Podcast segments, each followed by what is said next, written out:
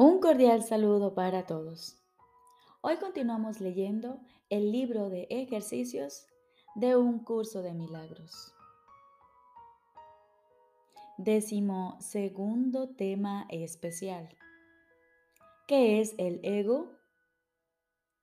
El ego no es otra cosa que idolatría, el símbolo de un yo limitado y separado, nacido en un cuerpo condenado a sufrir y a que su vida acabe en la muerte.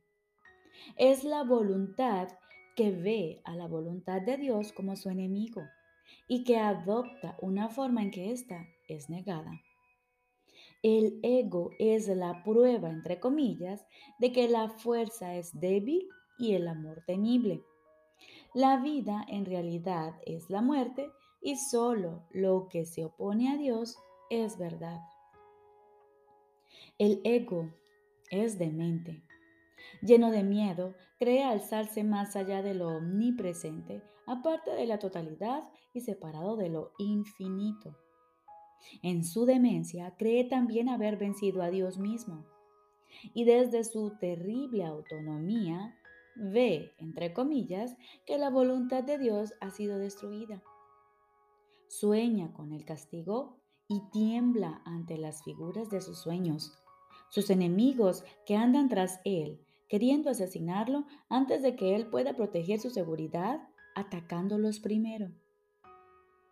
El Hijo de Dios no tiene ego. ¿Qué puede saber él de la locura o de la muerte de Dios cuando mora en él?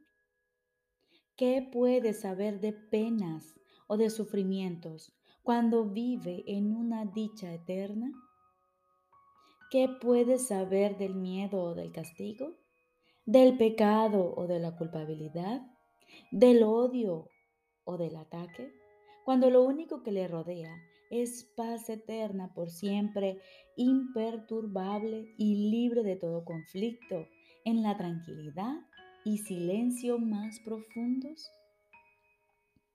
Conocer la realidad significa no ver al ego ni a sus pensamientos, sus obras o actos, sus leyes o creencias, sus sueños o esperanzas, así como tampoco los planes que tiene para su propia salvación y el precio que hay que pagar por creer en él. Desde el punto de vista del sufrimiento, el precio que hay que pagar por tener fe en Él es tan inmenso que la ofrenda que se hace a diario en su tenebroso santuario es la crucifixión del Hijo de Dios. Y la sangre no puede sino correr ante el altar donde sus enfermizos seguidores se preparan para morir. Una sola azucena de perdón, no obstante, puede transformar la obscuridad en luz y el altar a las ilusiones en el templo a la vida misma. Y la paz se les restituirá para siempre a las santas mentes que Dios creó como su Hijo, su morada, su dicha y su amor, completamente suyas y completamente unidas a Él.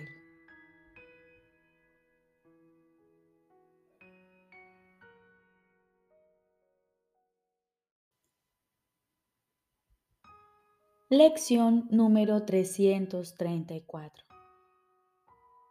Hoy reclamo los regalos que el perdón me otorga. Hoy reclamo los regalos que el perdón me otorga. No esperaré ni un solo día más para encontrar los tesoros que mi Padre me ofrece. Todas las ilusiones son vanas y los sueños desaparecen incluso a medida que se van tejiendo con pensamientos basados en percepciones falsas.